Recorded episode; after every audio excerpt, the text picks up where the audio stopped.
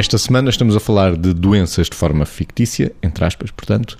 Margarida, ontem falámos da doença da pressa, hoje proponho a doença da pressão. Não é depressão, é a doença da pressão pressão. E nós, exatamente por estarmos a falar assim, não vamos fazer aqui uma correlação entre a doença da pressão e outras doenças que a pressão pode induzir.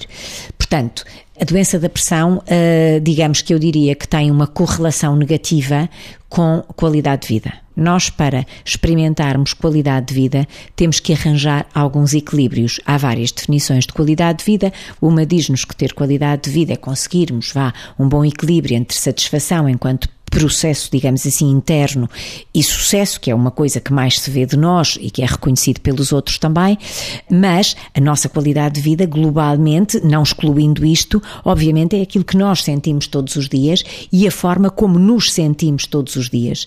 Não é provável, nem fácil, nem sequer é alcançável que nós todos os dias, por vivermos em pressão, nos possamos sentir confortavelmente. Podemos não estar em sofrimento naquilo que o sofrimento, uh, que mais define sofrimento, mas não estamos confortáveis com certeza. E isto porquê? Porque, em geral, viver em pressão é viver a correr atrás do prejuízo que nós queremos evitar e por isso é que estamos pressionados. Isto tira-nos bem-estar. Sob pressão, Vitor.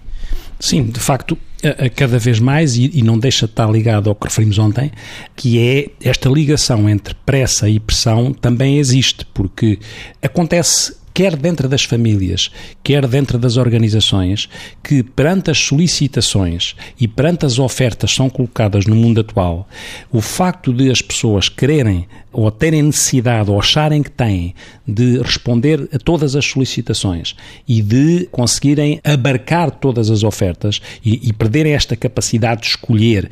E quando escolho, quando eu escolho uma coisa eu perco outra. E isto torna esta capacidade de encaixar quando eu estou a escolher uma coisa tenho que perder outra, muitas vezes perante tantas outras e perante a pressão que existe, nomeadamente aqui também nas organizações, não é? Que é, há uma pressão constante que tem a ver com alcançar um determinado tipo de resultados e muitas vezes, paradoxalmente, é, é como se as organizações, há uma pressão das organizações que tem muito a ver com isto, que é, é como se a produtividade tivesse que aumentar com um menor número de recursos fazendo este contrassenso, o que faz com que a pressão se exponencie.